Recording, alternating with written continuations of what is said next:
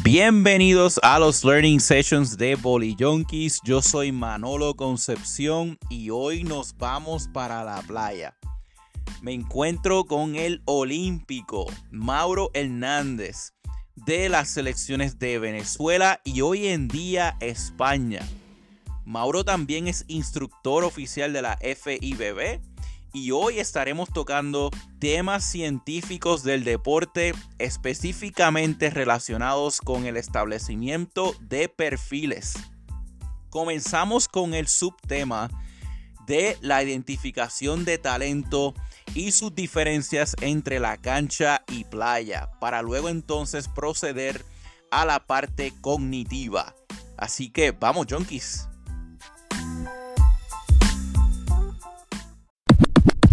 Hay, una relación, digamos, básica, eh, según, digamos, componente de lo que es la, detección y, captación de, talentos deportivos, porque eh, hay, digamos, eh, factores que son muy útiles tanto para la pista como para la playa. sin embargo, luego, tal vez a la hora de priorizar estos factores o elementos, tal vez algunos entrenadores eh, consideren unos más importantes que otros, ¿no? Y esto lo digo porque no hay una receta específica para, detectar un talento deportivo y lo hemos visto en el vóley playa como hay campeones olímpicos eh, con una estatura a lo mejor eh, no las más ideales según algunos autores, ¿no? Sobre todo en el voleibol, que es un deporte de, que necesitamos mucho, mucho alcance. Y entonces existe este tipo de jugadores, hace que otros elementos, otros componentes eh, bien reforzados puedan eh, ayudarlos a, convertir lo que es, eh, a lograr el objetivo, que es hacer el punto y, no fallar tanto dentro de, las competencias. Entonces, en la pregunta que me hace, hay, hay varios factores ¿no? Importantes, pues, el, antropométrico, por ejemplo, el cognitivo, el volitivo, y ya vamos a hablar un poquito eh, de esto, el, la parte de la motricidad, lo que representa la parte física, eh, el afectivo social, todo el apoyo que le da la, la familia al jugador. Y también hoy en día hay un aspecto importante como lo es la, la personalidad de, del jugador, ¿no? Porque sabiendo la personalidad podemos reforzar algunos elementos que van a ser útiles en, ese proceso. Yo creo que estos, estos factores que te estoy nombrando, en este caso te nombré siete, eh, es importante también en el, en el volei pista, ¿no?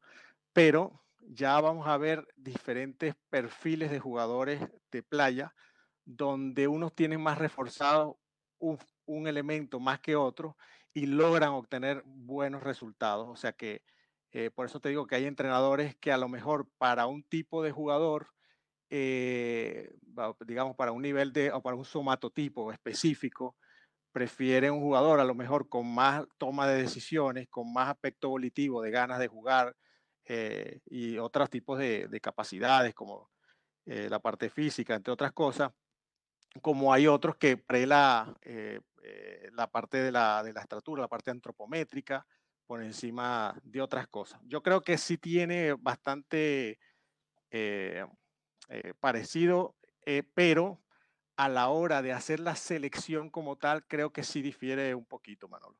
¿Y cuán temprano ya uno comienza a identificar en el, siento que el voleibol de cancha, cada vez ya más temprano uno, uno puede identificar uno de esos, por lo menos alguno de esos siete elementos que pueden ser indicativos para conductas del futuro. ¿Cuán temprano eso ocurre para los jugadores de playa? Sí, mira, yo creo que, que primero, bueno, saber que, que el voleibol de playa es un, un deporte de, de, precisión, de técnicas de precisión, y un deporte acíclico, eh, porque tiene interrupciones entre, se juega, digamos, un rally y tiene interrupciones.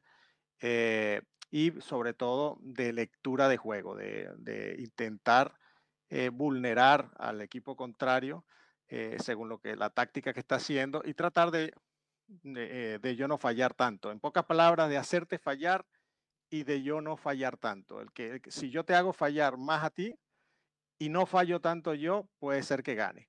Pero comúnmente es un deporte donde se falla mucho. Tú ves un partido, eh, primero porque la, predominancia, digamos, el protagonismo que tiene cada jugador es, es, es, es el 50 50% aproximado, en algunos mucho más cuando le están sacando a un jugador en específico. Pero entonces eh, hay muchísimas fallas y el jugador tiene que, eh, digamos, vivir o convivir con, con esas fallas y no magnificar el error como tal. wow, entonces la parte cognitiva viene siendo una parte instrumental en, el, en el elemento del atleta. Cuando miramos la parte cognitiva, la miramos en términos de potencial que tenga la persona de mejorar esas eh, destreza cognitiva o la miramos en lo que la persona es en el presente? Sí, yo pienso que es el potencial, como lo he dicho en primera instancia, ¿no? Y sobre todo, eh, una de las, edades para mí más importantes es, la, eh, sobre todo en la prepubertad. Por ejemplo, 11 y 12 años en el, caso femenino y 12, 13 años en, en, el masculino, porque ahí es donde hay, digamos, picos, picos hormonales eh, importantes para que el jugador empiece a someterse en un proceso de entrenamiento sistemático, ordenado. Es decir, como que empiece eh, a entrenar para entrenar, o sea, hacer una especie de preparación de lo que significa ser un jugador de, que va a estar sometido por un proceso de tecnificación y cuando comprendas todos estos elementos, que hay que tener recuperación, que la nutrición, que tiene que ser sistemático, eh, todo lo que son los principios del entrenamiento, ya el jugador puede iniciar un proceso eh, de entrenamiento. A mí me gusta esa edad, aunque hay, hay escuelas eh, de 7 a 10 años, por ejemplo acá en Europa, donde hacen voleibol playa en arena no tan espesa, sino una arena, una arena un poquito, digamos, más dura, con las redes un poco más bajas, con las puntuaciones cambiadas, entre otras cosas pero siempre en ese, en ese término eh, entrenan más que todo es la parte de la, de la motricidad, la coordinación y tratar de, enamorar al jugador para que en un futuro pueda eh, enfrentar estos procesos de, de, entrenamiento al que le guste o no. Pero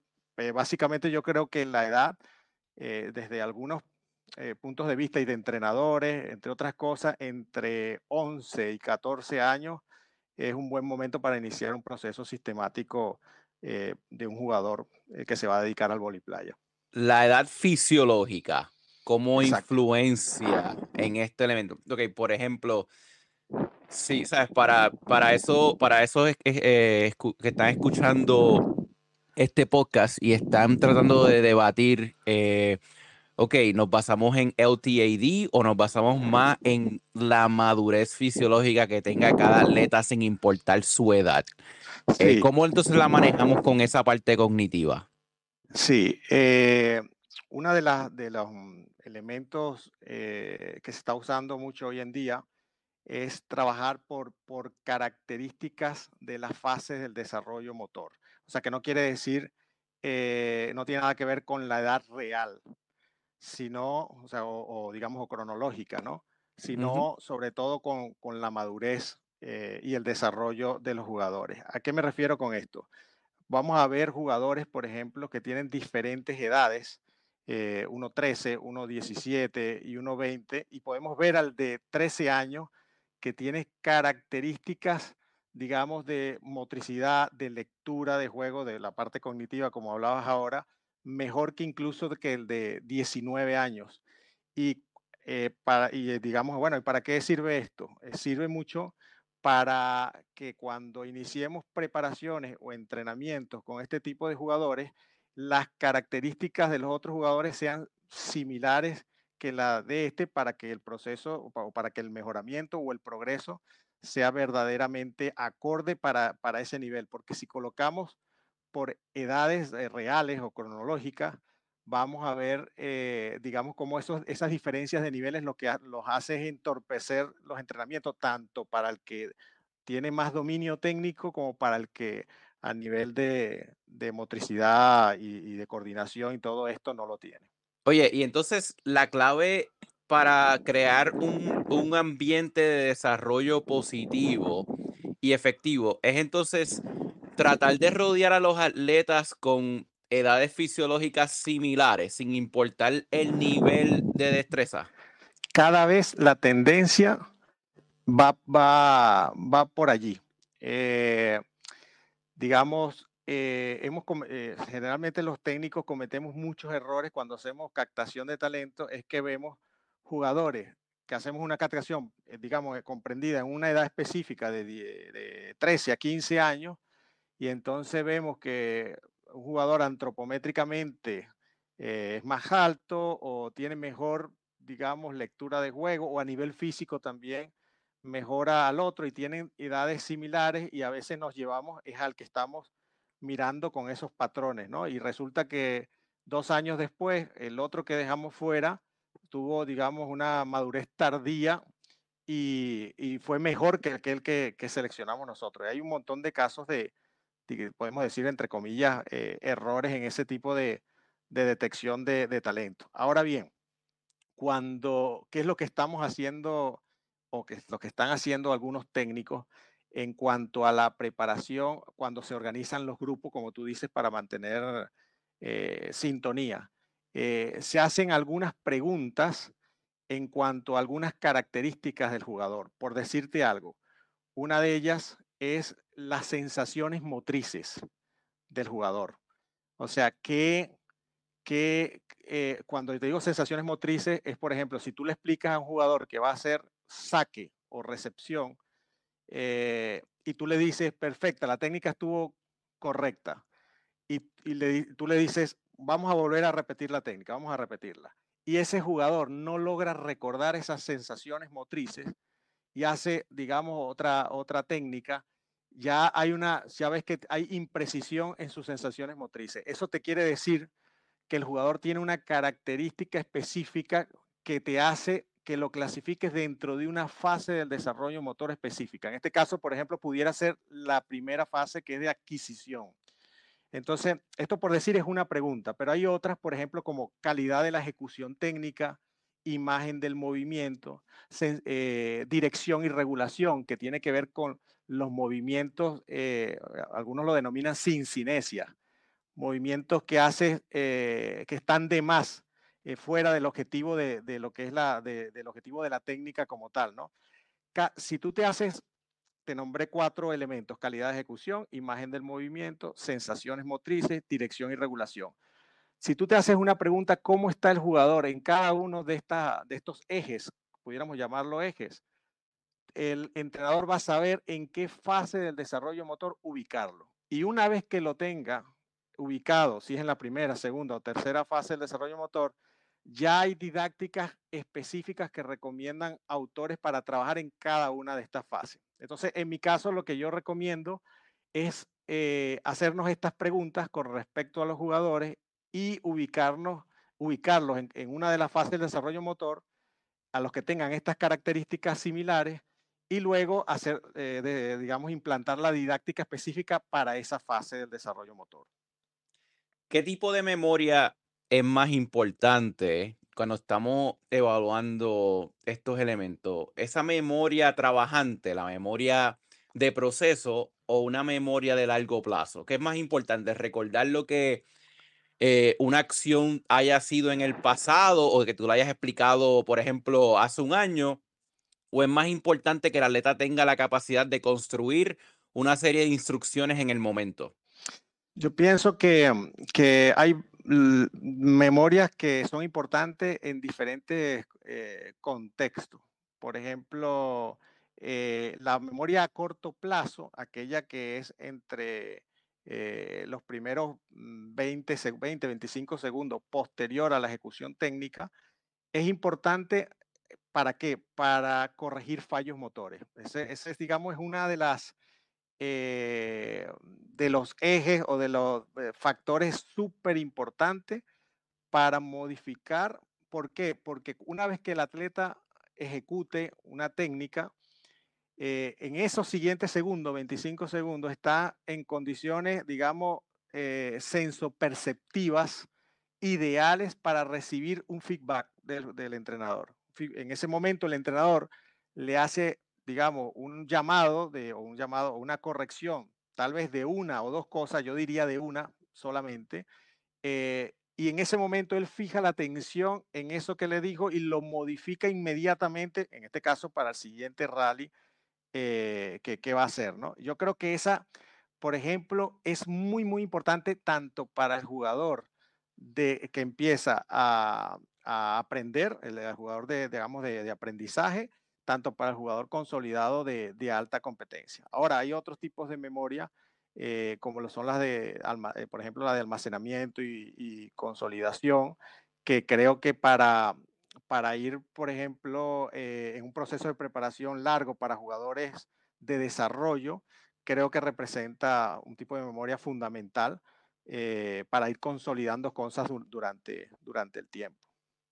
Dentro de, las, de la atención, el elemento de la atención, eh, ¿con cuál te? ¿Con, ¿Con, la selectiva, dividida o la sostenida? ¿Y por qué? ¿Qué demostraría mayor potencial en un atleta?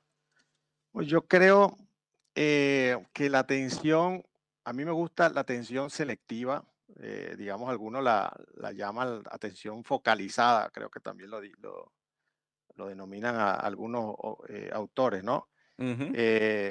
digamos que, que, es la que hace referencia a, a, la capacidad que tiene un organismo de, de focalizar su mente en un estímulo, ¿no? yo creo que este tipo de, de atención es importante, pero no total, no 100% importante. A veces eh, tenemos que enseñar a los jugadores a dirigir la atención tanto a lo interno como a lo externo, o sea, a focalizar en ciertas cosas. Por ejemplo, jugadores que se van del partido porque empiezan a pensar cosas en el público, o si pierdo voy a quedar fuera de la competencia, este rival es más complicado, eh, estoy nervioso. Ese jugador necesita, digamos, una atención más focalizada en la tarea inmediata de lo que va a hacer, desde mi punto de vista, ¿no? Porque cuando tú tienes, cuando tú realizas una tarea y, e inmediatamente focalizas la tarea inmediata que tienes, eh, no te da tiempo o, o, posibilidad de pensar en otras cosas en las que no debes pensar. Por eso que yo creo que el entrenador debe enseñar a dirigir la atención eh, a los jugadores, ¿no? Pero en ciertas ocasiones yo creo que eh, eh, a veces cuando estamos centrados en la tarea inmediata, pasan cosas como que nos están haciendo un juego un tipo de, de estrategia específica en el partido, nos están haciendo puntos de alguna manera y pasa mucho que los jugadores no logran, no logran ver por cómo le están haciendo los puntos, qué es lo que se está fallando y es porque el jugador no puede eh, mantener una atención, digamos, a otros factores externos, o sea, ah, digamos, al, contexto general de lo que está pasando, porque la tiene muy centrada en lo que es la atención selectiva. Entonces yo creo que el saber, la, digamos, la pauta ideal es saber en qué momento eh, ir a lo interno eh, focalizada y en qué momento salirme al contexto general del partido. Creo que son los dos aspectos más importantes en cuanto a la, a la atención en el boli playa.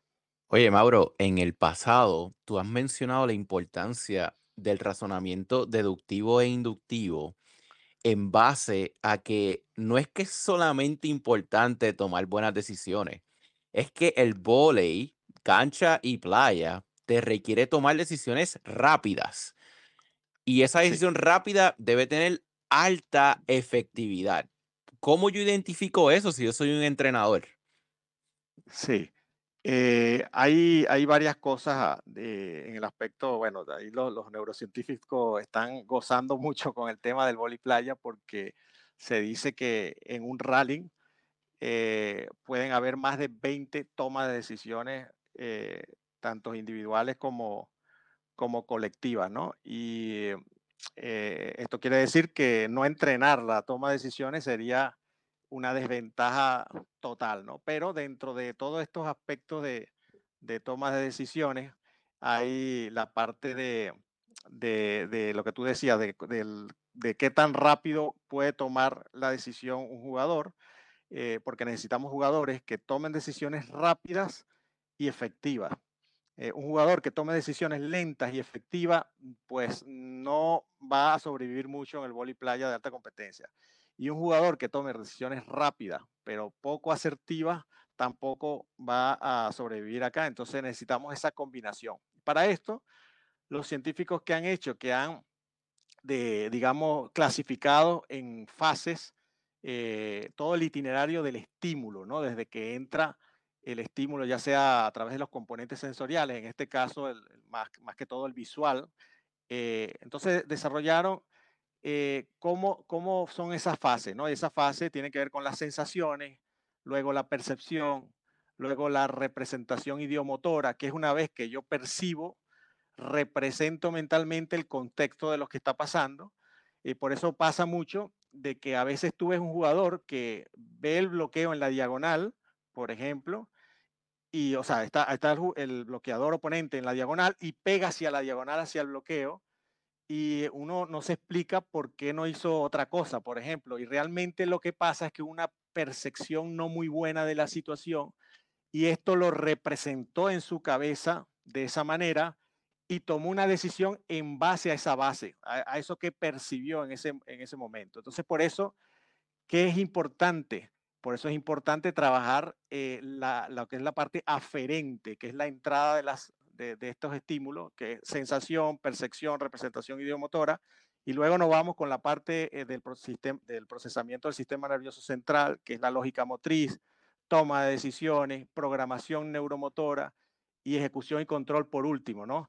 Entonces, ¿qué pasa con esto? Que hay didácticas, Manolo, para trabajar la parte aferente, la parte de donde se toman las decisiones, donde se valoran las alternativas y se elige una decisión, y luego cuando la corteza premotora programa los músculos para hacer el movimiento, lo que es el control motor. Entonces, antes, si tú veías eh, hace mucho tiempo, eh, se le daba mucha importancia, eh, no sé si recuerdas, al consumo de oxígeno. había una moda con el, con, para medir el rendimiento de los jugadores por el consumo de oxígeno. Luego fue el lactato.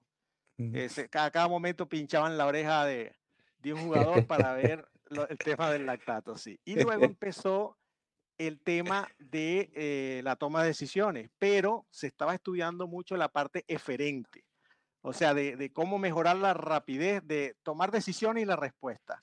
Y hoy en día la evolución ha sido de trabajar mucho lo aferente, que es cómo activar eh, los componentes sensoriales, llámese audición, visión, táctil, todos estos eh, componentes, cómo mantenerlos activos para que cuando esté jugando o esté entrenando, el estímulo llegue más rápido al sistema nervioso central y más rápido y además preciso. Y sobre eso tomar una buena decisión y una decisión más rápida.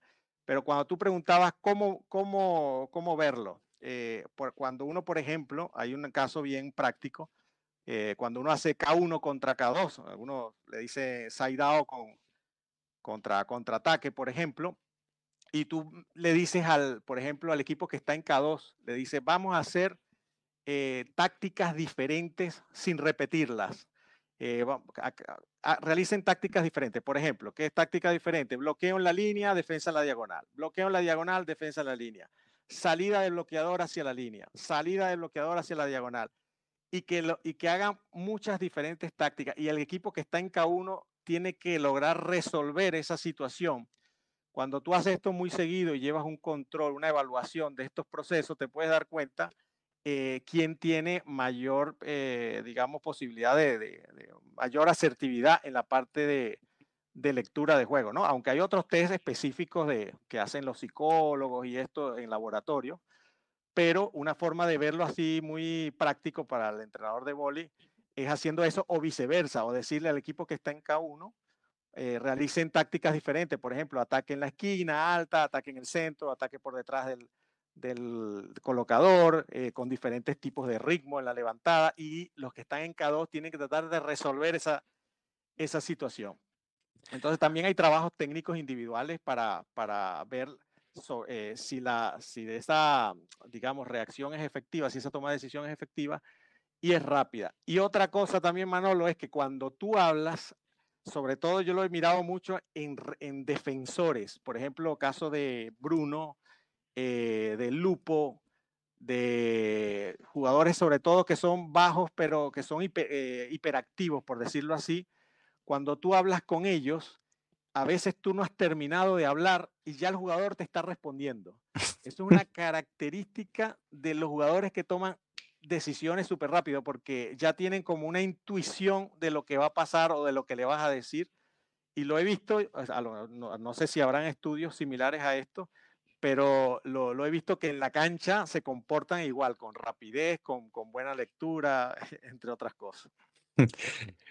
Última pregunta sobre el área cognitiva de algo que ya yo no tengo por, mi, por mis limitaciones visuales en estos momentos, pero la visualización espacial, eh, ¿cómo influencia en esa selección de atletas que tengan potencial eh, dentro del boli de playa y quizá hablemos de ambos deportes? Sí, yo creo que, bueno, primero eh, es importante, ¿verdad? Porque esta, por ejemplo, eh, evalúa, por ejemplo, por decirlo así, es un razonamiento eh, del jugador como tal que evalúa la capacidad del individuo para, para imaginar, ¿no? Para, digamos, algunos lo están metidos mucho dentro de las didácticas de entrenamiento idiomotor.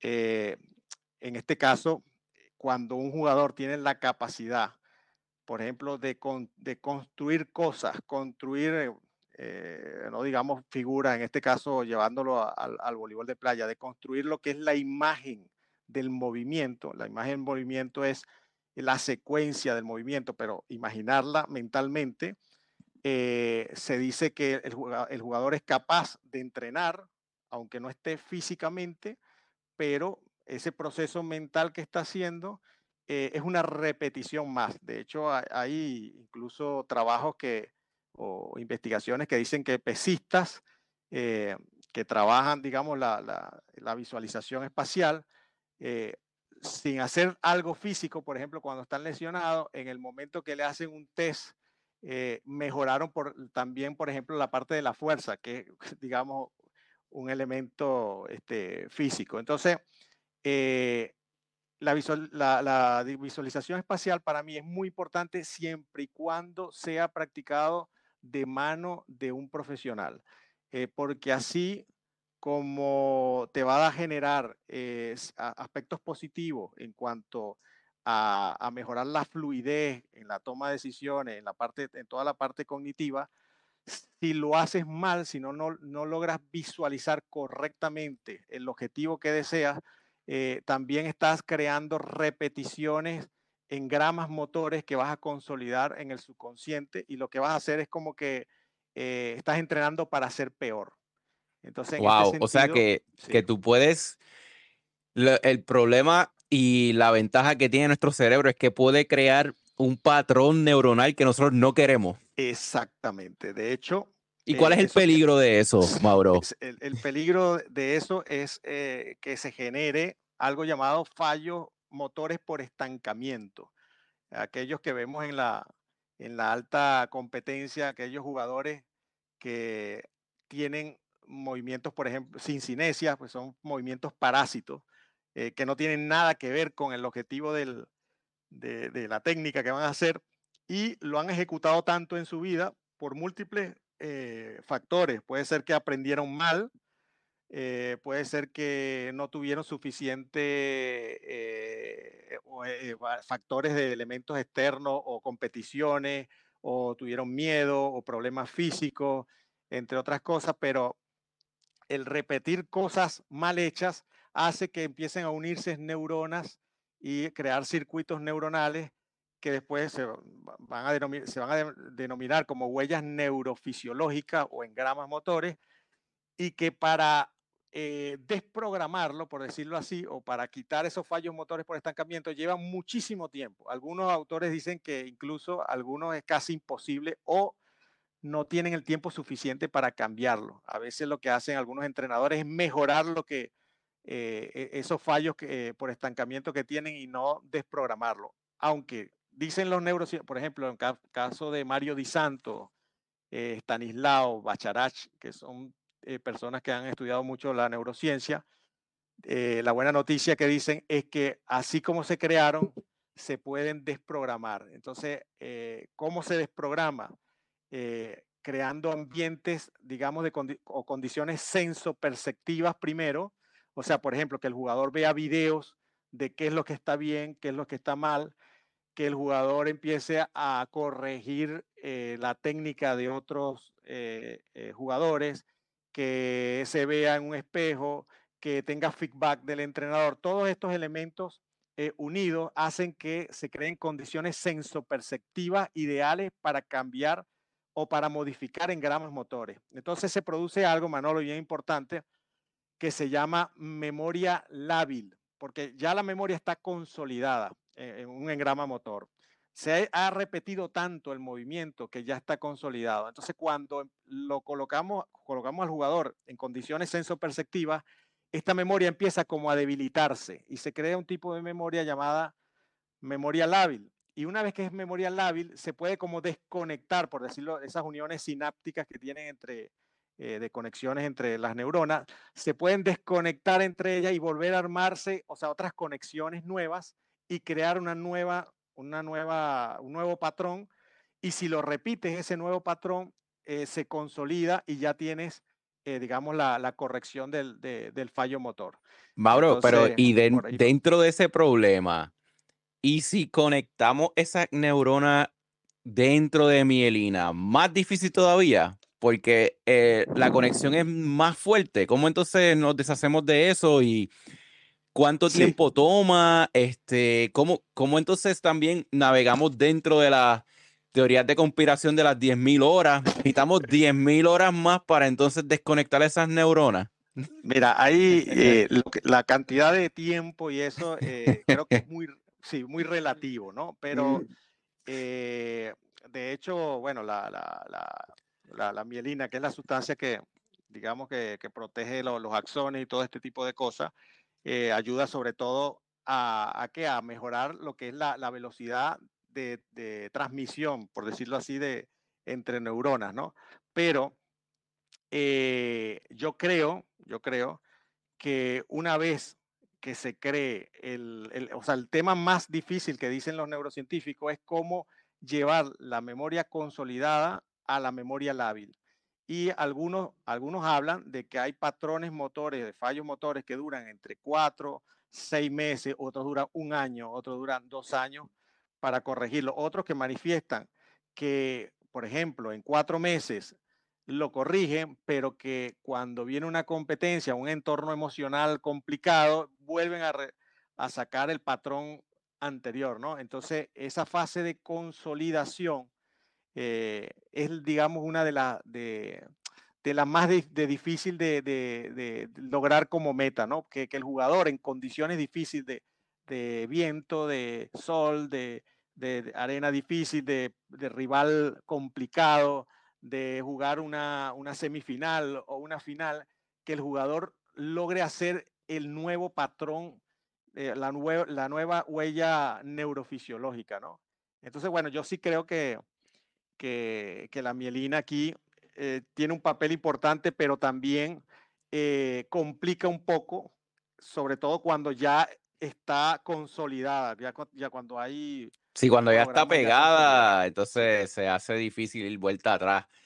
Entonces, eh, navegando dentro de lo cognitivo, ya entonces concluimos que es una parte esencial de cómo seleccionamos a nuestros atletas. No hemos tocado nada que tenga que ver con talento, porque hay otros elementos invisibles que realmente gracias a la ciencia pues ha demostrado ser más relevante con una proyección futura del éxito de un atleta. Y hablando de eso, la personalidad, eh, incluso yo tuve una conversación con el gran Soran Terzic y él mismo estaba hablando de la importancia de las combinaciones de personalidad con el éxito que han tenido sus equipos. Y dentro de esas combinaciones, él mencionaba unas personalidades eh, específicas. Él, por su parte, la, lo asoció con cultura y, procedencia de país. Eh, pero asoció unos patrones que realmente correlacionaron, eh, según, él, con el éxito de los equipos con que él, ha tenido. Así que en la playa, ¿cómo eso entonces se relaciona? Porque en la cancha obviamente hay muchas, muchos más atletas. Eh, ¿Cómo entonces en la playa se relaciona la personalidad con el éxito de un equipo? Sí, importante ese tema eh, pero desde el punto de vista sobre todo de qué podemos hacer en dependencia a un tipo de, personalidad específica. ¿Por qué? Porque aunque hay, hay personas y autores que manifiestan que hay personalidades óptimas o, digamos modelos para, para el deporte, en este caso para, para el vóley playa, eh, vamos a conseguir diferentes jugadores con diferentes tipos de personalidades y lo que necesitamos es eh, mejorarles, eh, digamos, la, la, desventaja que tiene cada uno, ¿no? Por ejemplo, yo he visto jugadores que son introvertidos, pero que en, en, la parte, en la cancha son, se manifiestan este, muy bien, ¿no? Y, y hace como que eh, dediquen el tiempo que tienen eh, a, digamos, a, pensar en el, en el boli playa y sobre todo lo, lo, desarrollen o lo empleen eh, solamente en ese momento de, de, entrenamiento como tal. Pero, por ejemplo, aquellos que tienen el componente, hay unos, por ejemplo, este, que tienen la parte de, de las sensaciones bien consolidadas, sensaciones extrovertidos también, eh, son muy, eh, tengo muchos jugadores que han dado muy buenos resultados. En el caso también hay otros que predomina la parte sentimental, también extrovertido, pero que eso lo, extrapolan en la cancha también eh, y, como que como que el fuerte de ellos es, esa parte sentimental que también de alguna forma es como una herramienta para lograr lo que, lo que van a hacer en la cancha. No, me atrevo a decir, digamos, un tipo de personalidad específica, sino que el entrenador debe saber qué tipo de personalidad es y qué, puedo trabajar en cada uno para mejorarle ciertos aspectos. Ahora estaba hablando con Carlos Marín, entrenador de, Costa Rica, experto, estudió en la Universidad de, Madrid, y él dice que ahora todos los jugadores que están entrando eh, le están haciendo el perfil de personalidad eh, y se encuentran con que hay jugadores, por ejemplo, que, que en un partido, si tú no le colocas tareas de, o castigos, por decirlo así, entre comillas, a mí no me gusta llamarlo castigos, de que sientas de que si, por ejemplo, si fallas un punto, eh, te quitamos dos.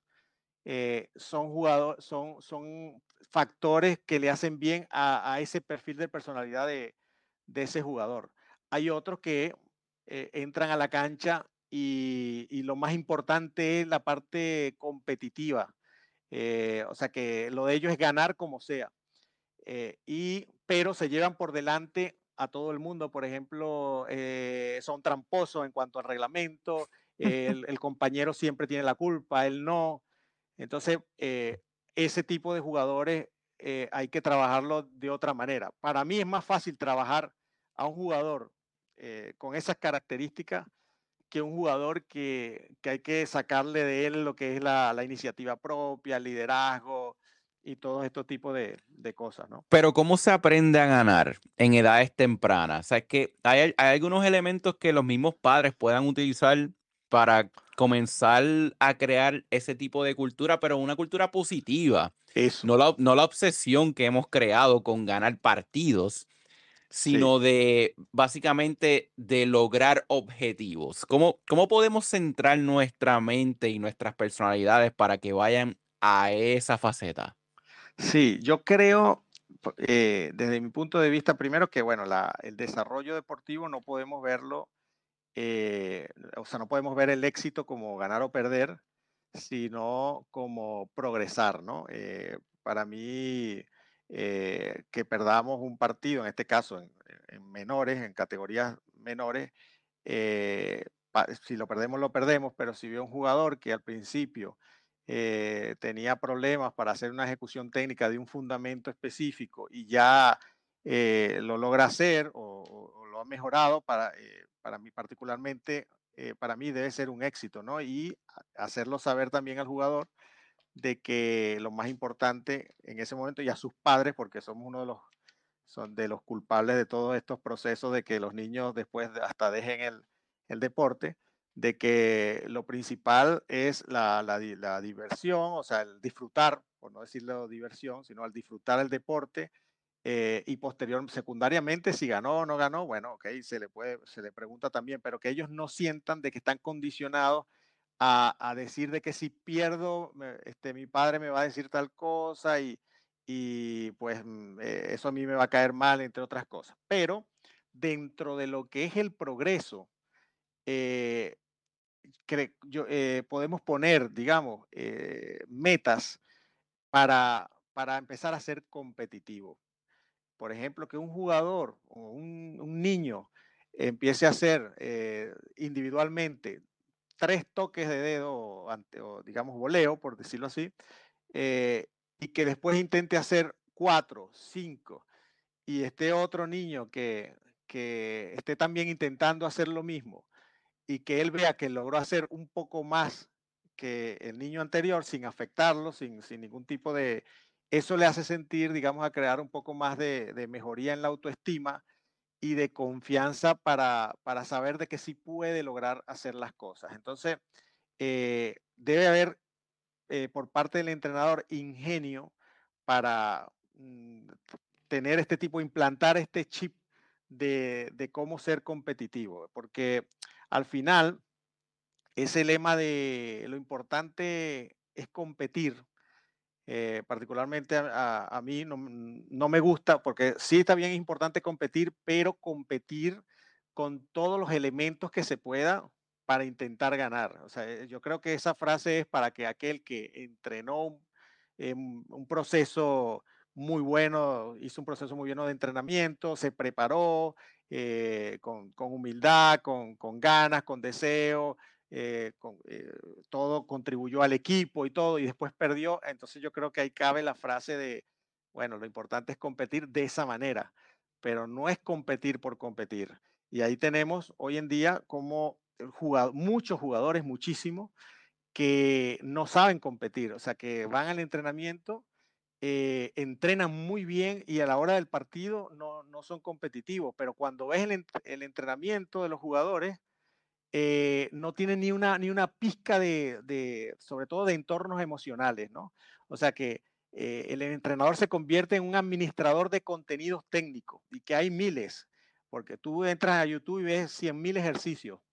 y al final, oye, ok, sabes mucho de cómo trabajar el saque, la recepción, la levantada, esto es, digamos, administrar contenidos de ejercicio, pero contribuir a que él regule sus, sus emociones y que intente ganar y que maximice sus capacidades en, en momentos difíciles, yo creo que esa es una de las tareas hasta más bonitas que, que tiene el entrenador. Entonces, en definitiva, yo creo que independientemente de la fase, independientemente eh, del desarrollo de los jugadores, eh, nosotros tenemos que crear metas internas dentro del entrenamiento para aprender a competir. Ok, vamos a hacer eh, eh, sprint. Bueno, vamos a hacer dos grupos, eh, uno por acá, uno por acá. Y ahí indirectamente ellos empiezan a hacer comparaciones y, empezar a pensar que debo exigirme un poco más, entre otras cosas, ¿no?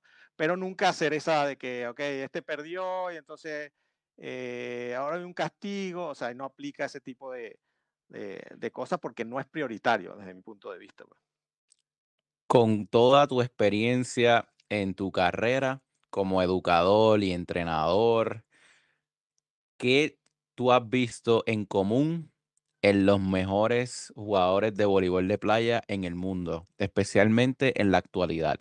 O sea, ¿cuáles, cuáles son las competencias o destrezas comunes más allá de la propiocepción que tú has visto que influencian el éxito de los mejores atletas? Sí, yo creo que, son eh, combinaciones de, de, varios componentes. Sin embargo, eh, son, son, no son todos determinantes eh, ni, o sea, ni, ni, son excluyentes.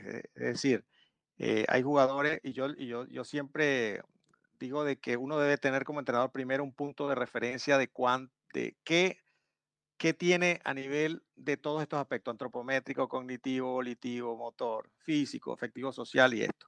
Luego, hay jugadores que tienen más de una cosa que otra. Vamos a suponer, por ejemplo, el caso de, de Dalhauser, ¿no? que eh, antropométricamente un, un, somatotipo a lo mejor ectomorfo, ¿no? que principalmente eh, delgado, secundariamente musculoso, por decir así. Pero vemos, por ejemplo, a Bruno, que un somatotipo, digamos, mesomorfo, que es principalmente musculoso y secundariamente eh, delgado, por decirlo así. hay diferentes tipos, pero yo lo que veo mayormente son personas con buen con buena antropometría, o sea, los que más tienen, están entre los primeros del mundo, eh, digamos, con buena estatura, envergadura, eh, todo este tipo de cosas del tronco, la talla, el peso, entre otros, eh, que tienen buena lectura de juego, eso está presente, la parte cognitiva, tienen una, una actitud muy buena, y cuando hablo de actitud, hablo del proceso volitivo. Eh, y esta para mí es una de las más importantes porque esto hace que jugadores que no tienen los otros elementos a veces puedan meterse, colarse ahí entre los buenos. Y esta parte volitiva, bueno, no es más que eh, esos procesos que regulan la motivación y la emoción cuando enfrentamos obstáculos. O sea, tengo problemas para ir a una competencia, tengo este problema en el partido y logran tener la motivación suficiente para enfrentarse a eso y, eh, digamos, sobrepasar eso, esos obstáculos, ¿no? La parte de, la motricidad está presente en casi todo. Eh, vemos eh, cómo e, es un factor común en la parte de la motricidad. y el aspecto físico de fuerza, para mí, para mí, en la parte de lo que es la parte física, es, uno, es prioritario sobre todo sobre la resistencia. Entonces, yo veo jugadores altos, jugadores fuertes, pero no con, muy, no con mucha perimetría, sino jugadores delgados, fuertes, habilidosos, o sea, con, con, habilidades que no tienen limitaciones, eh, sobre todo, por ejemplo, este caso de, por decirte algo, Harley, eh, cuando estaba Marcio Araujo, eh, Benjamín, Dalhauser, Lupo, Nicolai, los rusos, Molly Sorun, entre otros. Entonces, ¿qué está presente en ello? Eso, la antropometría, la parte buena lectura, la parte volitiva siempre está, tiene buena motricidad también. Eh, y bueno, no sé la parte de la personalidad completamente de ellos, pero estoy seguro de que, que el perfil de personalidad también, también los, los ayudaría mucho. Entonces yo creo que eh, tomar en cuenta, no vamos a conseguir un jugador ideal, sea, que tenga todos estos elementos, pero sí son puntos de referencia para el entrenador de saber qué tengo y en dónde debo tratar de mejorar. Un, por ejemplo, jugadores venezolanos, antropométricamente, no tienen todas estas medidas como Dalhauser, los rusos, entre otros, y qué tenemos que hacer, eh, aumentar el potencial físico, la parte de fuerza, la parte de la lectura, buena para, tenemos que jugar perfecto a nivel de lectura, tenemos que estar físicamente bien para tener un chance de por lo menos combatir con, con aquellos jugadores que tienen las demás eh, eh, cualidades, por decirlo así. Eh, el que está en adquisición, ¿qué necesita? Que le faciliten. Hacer trabajos, ejercicios que se les facilite para que ellos aprendan. Una cosa es enseñar y otra cosa es entrenar el que quiere, el que, el que queremos enseñar hay que facilitarle, pero el que queremos entrenar hay que perturbarlo, hay que complicarlo, hay que colocar didáctica de perturbación. Y el que está en la fase media de perfeccionamiento, es importante trabajar con didácticas de, de trabajo de sensaciones y percepciones, es decir, que el uso de la razón siempre esté presente en los ejercicios que hagan. Por ejemplo, haz un, haz un servicio, entonces, realiza el servicio.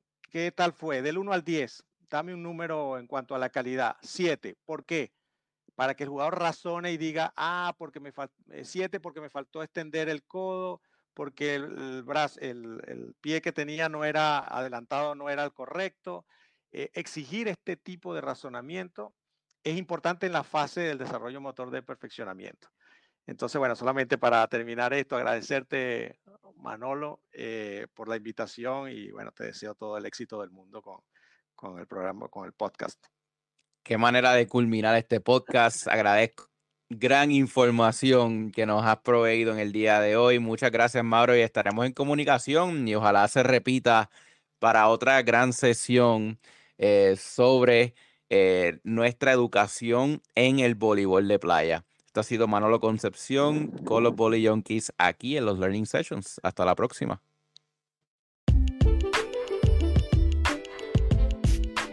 Gracias por apoyar este nuevo proyecto de Junkies llamado los Learning Sessions a través de Spotify. Recuerden que pueden acceder a nuestra página de Instagram, pueden entrar también a nuestro Facebook, nuestro canal de YouTube y el website volleyjunkies.com. No olvides darle follow a Spotify y de igual manera a anchor.fm donde nos puedes encontrar en ambas plataformas. Hasta la próxima.